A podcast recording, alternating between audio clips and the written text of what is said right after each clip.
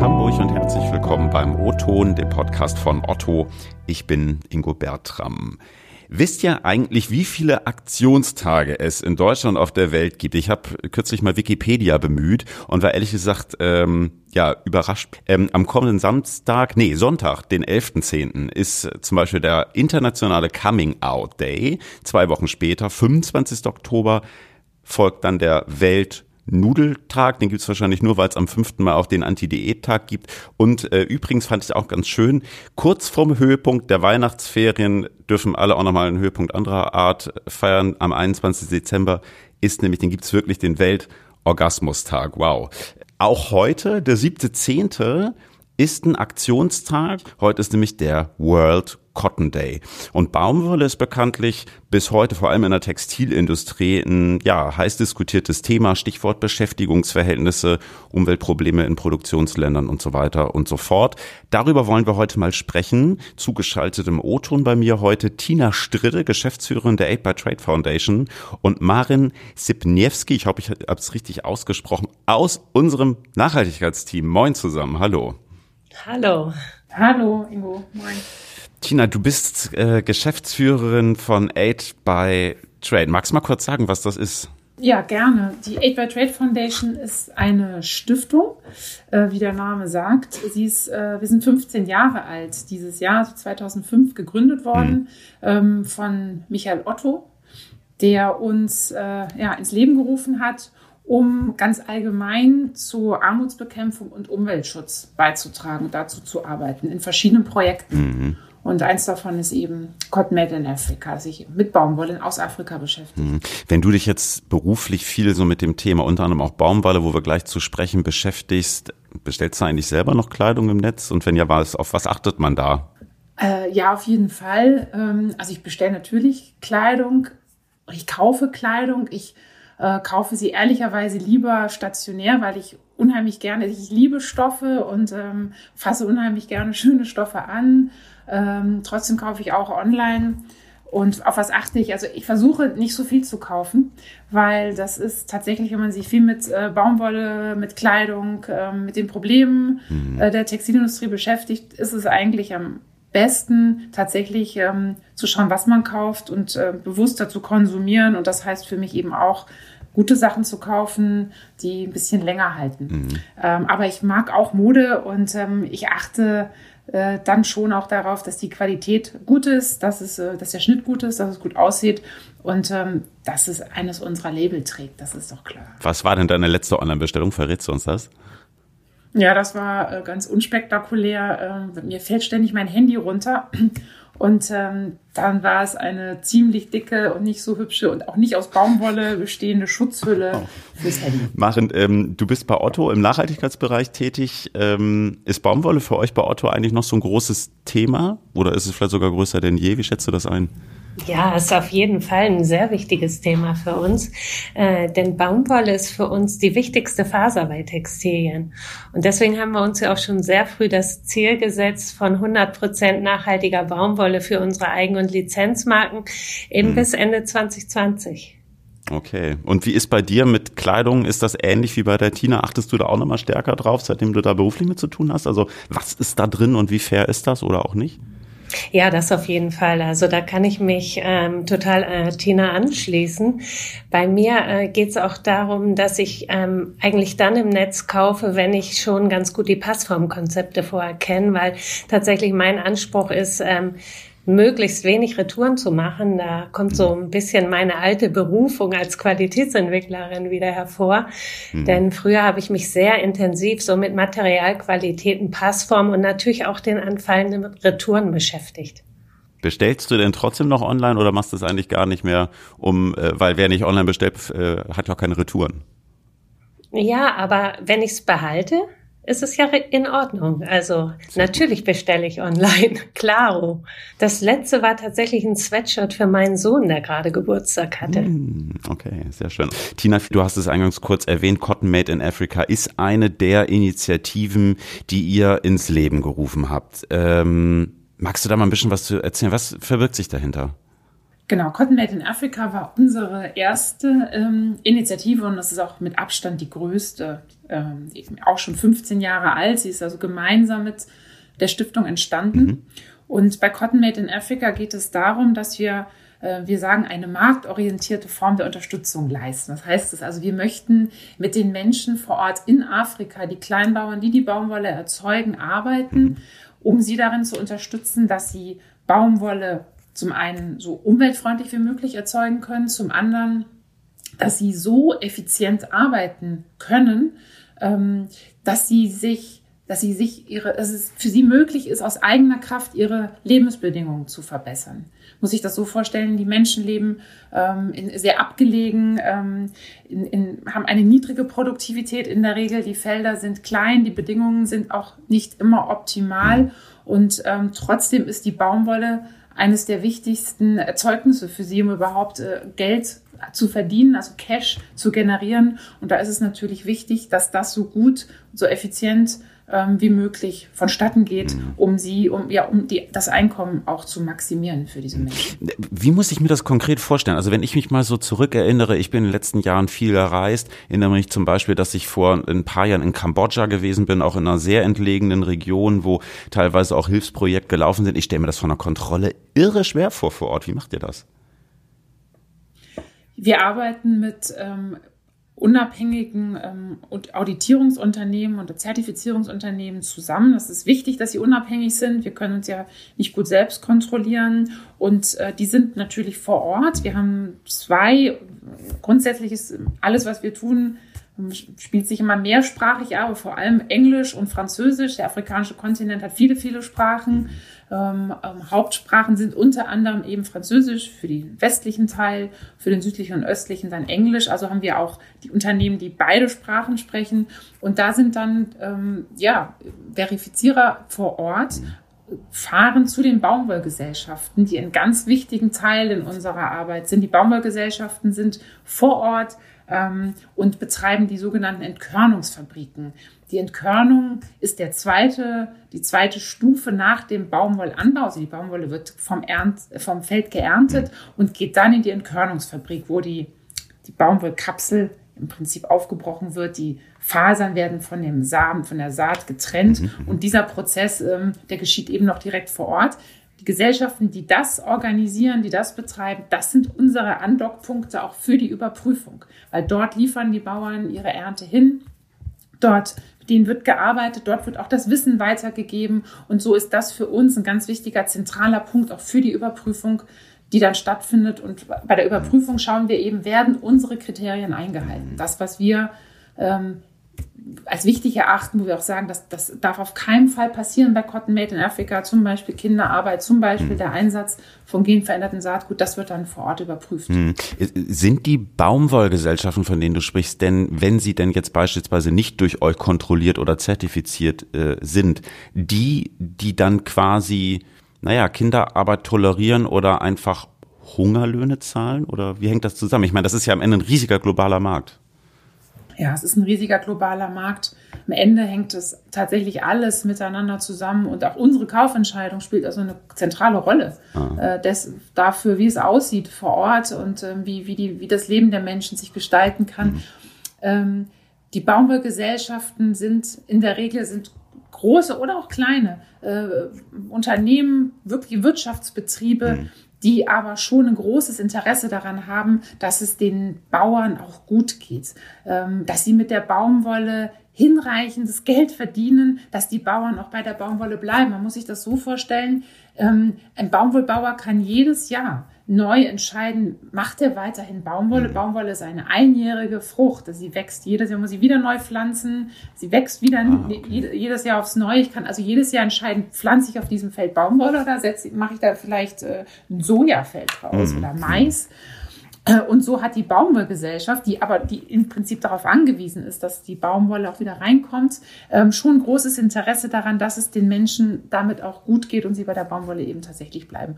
Und ähm, Hungerlöhne zahlen, nein, ähm, also ein Teil von Cotton Made in Africa deckt eben auch die Verträge ab und ähm, faire, Löhne, faire Löhne oder eine faire Entlohnung ähm, und eine Entlohnung überhaupt für das, was da abgeliefert wird ähm, von den Bauern, ist natürlich Teil äh, des Standards und äh, der Verbot von Kinderarbeit äh, sowieso. Mhm.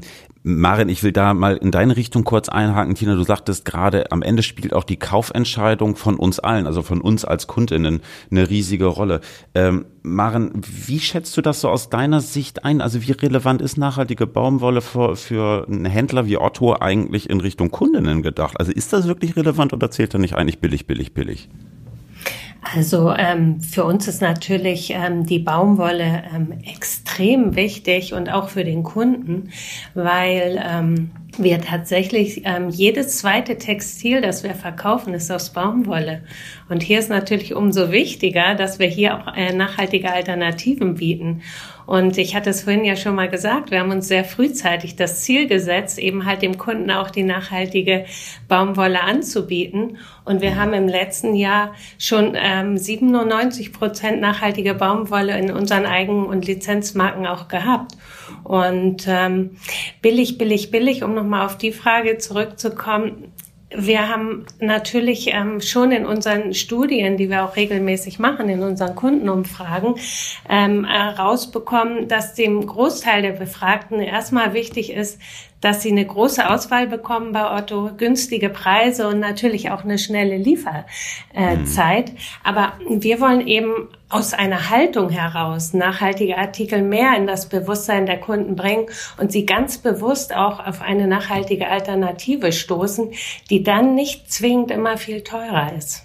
Mhm. Aber merkt ihr denn, dass grundsätzlich äh, bei den Kundinnen eine Bereitschaft steigt, ich sag mal, gute Textilien zu kaufen. Ich meine, wenn ich mir anschaue, so Stores wie beispielsweise Armed Angels oder Avocado Store, die ja ganz, ganz massiv auf nachhaltige Produkte setzen, die prosperieren ja offenbar. Oder ist das vielleicht mal eine Blase, in der ich lebe?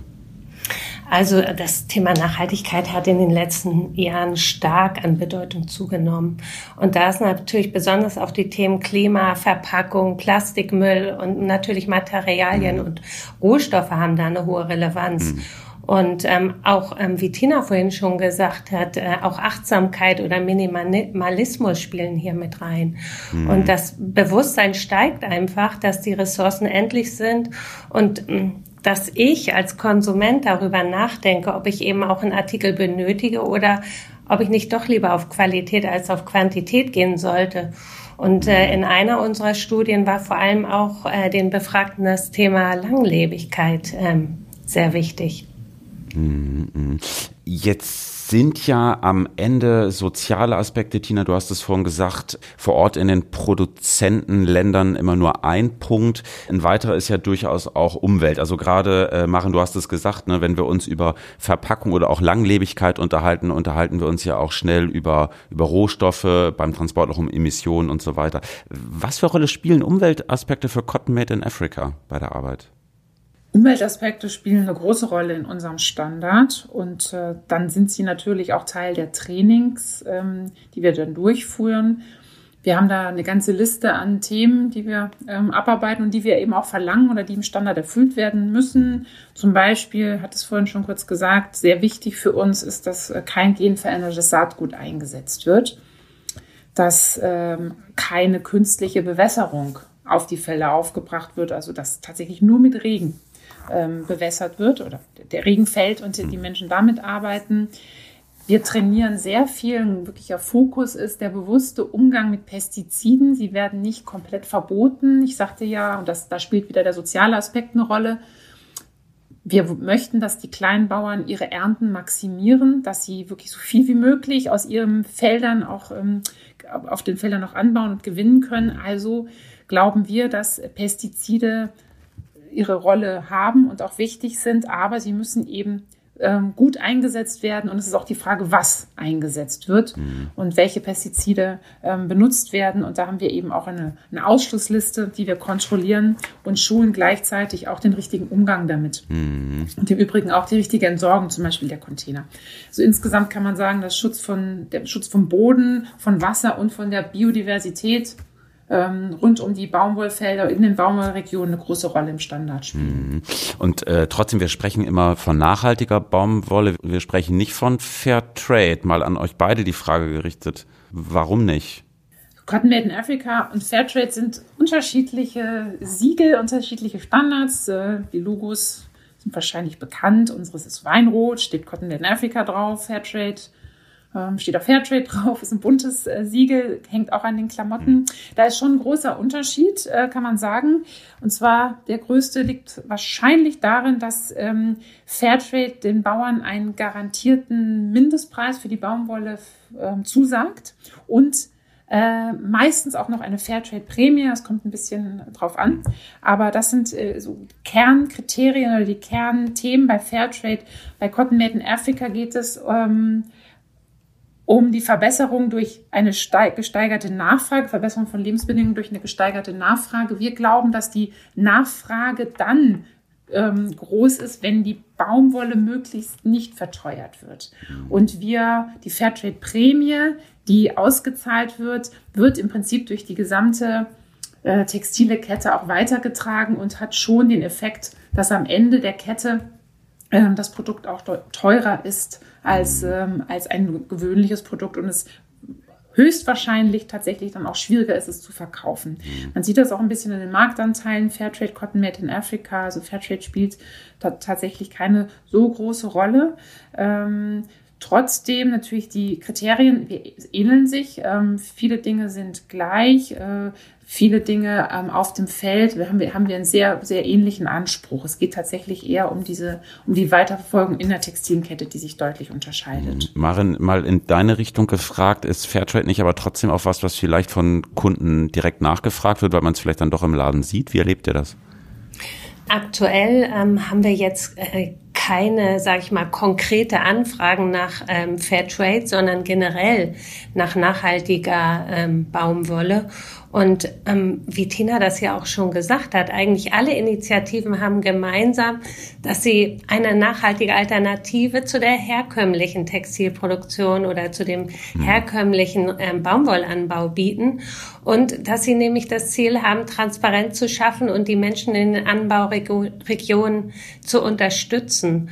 Und äh, insofern ähm, wir haben uns eben sehr frühzeitig, eben auch schon sehr viele Jahre ähm, mit Cotton Made in Africa ähm, zusammengetan, sage ich mal. Wir arbeiten sehr eng zusammen und haben eben halt auch gemeinsam in den unterschiedlichsten Märkten ähm, es auch geschafft, die Lieferanten so zu schulen und auch so zu informieren und auch mit die Spinnereien aufzubauen, so dass tatsächlich auch unsere Lieferanten nach der Cotton Made in Africa Baumwolle fragen.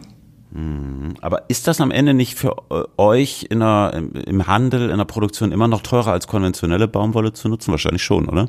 Äh, ja, natürlich ist Kleidung aus äh, nachhaltiger Baumwolle immer etwas teurer als konventionelle Baumwolle. Aber es kommt natürlich auch immer auf die unterschiedlichen Ansätze an. Also gibt es mhm. Schulungen für die Baumwollbauern? Dürfen nur bestimmte Chemikalien eingesetzt werden? Gibt es Anforderungen an die soziale und ökologische Weiterverarbeitung? Und sind die einzelnen Stufen der Lieferkette zertifiziert? All das gibt's natürlich nicht umsonst mhm. und bedeutet aber Verbesserung nicht nur für die Arbeiter, sondern auch für die Umwelt innerhalb der Lieferkette. Und das sollte uns auch jeden Cent wert sein. Mhm, ja, genau. Also aber da sind wir natürlich schnell auch wieder beim Thema Kaufverhalten und ja, letztlich auch bei jedem Einzelnen von uns. Mit Blick auf die Uhr, eine Frage möchte ich euch abschließend noch stellen. Also wenn ich mir jetzt mal anschaue, ne, nachhaltige Baumwolle, äh, bei Otto ist jetzt auch ja nicht mehr der einzige Konzern, der da sehr stark nach vorne geht. Ich muss an H&M denken, die irgendwie auch sehr offensiv darauf setzen. Was glaubt ihr, setzt wirklich, äh, wir hatten es vorhin schon mal ansatzweise kurz äh, thematisiert, ein generelles Umdenken also vielleicht eben gerade aus so einem Windschatten von Initiativen wie Fridays for Future oder denkt ihr, dass das konventionelle Baumwollgeschäft auch zukünftig in Anführungszeichen schmutzig bleiben wird? Wie schätzt ihr das ein? Ja, also ähm, für uns kann ich nur sagen, es ist wünschenswert, wenn auch andere Wettbewerber das Thema ähm, nachhaltige Baumwolle vorantreiben und die Nachfrage äh, nach der natürlich dann auch steigt und das dann ganz unabhängig davon, ähm, welcher der nachhaltigen Initiativen oder Ansätze gewählt werden. Mhm. Und ähm, für Baumwolle gibt es einfach schon sehr viele nachhaltige Ansätze, so dass der Anteil eben wächst und wächst. Und äh, wenn man so mal in Zahlen guckt, allein in 2012, 13, da hatte nachhaltige Baumwolle noch einen Anteil von fünf Prozent. Und ähm, in 2018 waren wir schon bei 22 Prozent. Also wir sehen, ähm, es gibt nicht nur mehr, sondern auch der Kunde ähm, möchte immer mehr nachhaltige Baumwolle. Und ähm, diese Entwicklung, die sehen wir auch nicht nur bei Baumwolle, sondern wir nehmen jetzt auch wahr, dass das zunehmend auch für andere Fasern, wie jetzt zum Beispiel Polyester gilt, mhm. ähm, dass da eben halt auch auf nachhaltige Alternativen umgestellt wird. Und ähm, mhm. da, wie bei uns ja auch, ähm, für viele Unternehmen die Baumwolle einfach die allerwichtigste Faser ist. Deswegen haben viele zuerst eben auch mit der Umstellung von konventioneller Baumwolle auf nachhaltige Baumwolle begonnen. Hm. Tina, deckt sich das mit deinen Erfahrungen? Absolut. Wir sehen Wachstum ähm, insgesamt am Fasermarkt. Also ja, Maren hat die Zahlen schon gesagt. Ähm, wir, wir selbst, also Cotton Made in Africa, wachsen auch. In Afrika decken wir ungefähr 37 Prozent des Baumwollanbaus ab. Also 37 Prozent dessen, was in Afrika angebaut wird, ist Cotton Made in Africa ähm, zertifiziert der, die Tendenz ist steigend. Äh, das ist das eine. Die Nachfrage ist, muss natürlich ähm, Schritt halten. Da sehen wir aber auch einen deutlichen Sprung nach vorne. Ich kann das immer ganz plastisch daran ähm, oder damit erklären, als wir vor einigen Jahren noch bei Unternehmen uns vorgestellt haben, mussten wir immer die Präsentation mit einem Chart anfangen. Da stand drin, was ist eigentlich Baumwolle und wieso, wieso gibt es da Probleme? Was sind denn das für Probleme? Das muss heute niemand mehr erklärt bekommen. Das ist klar.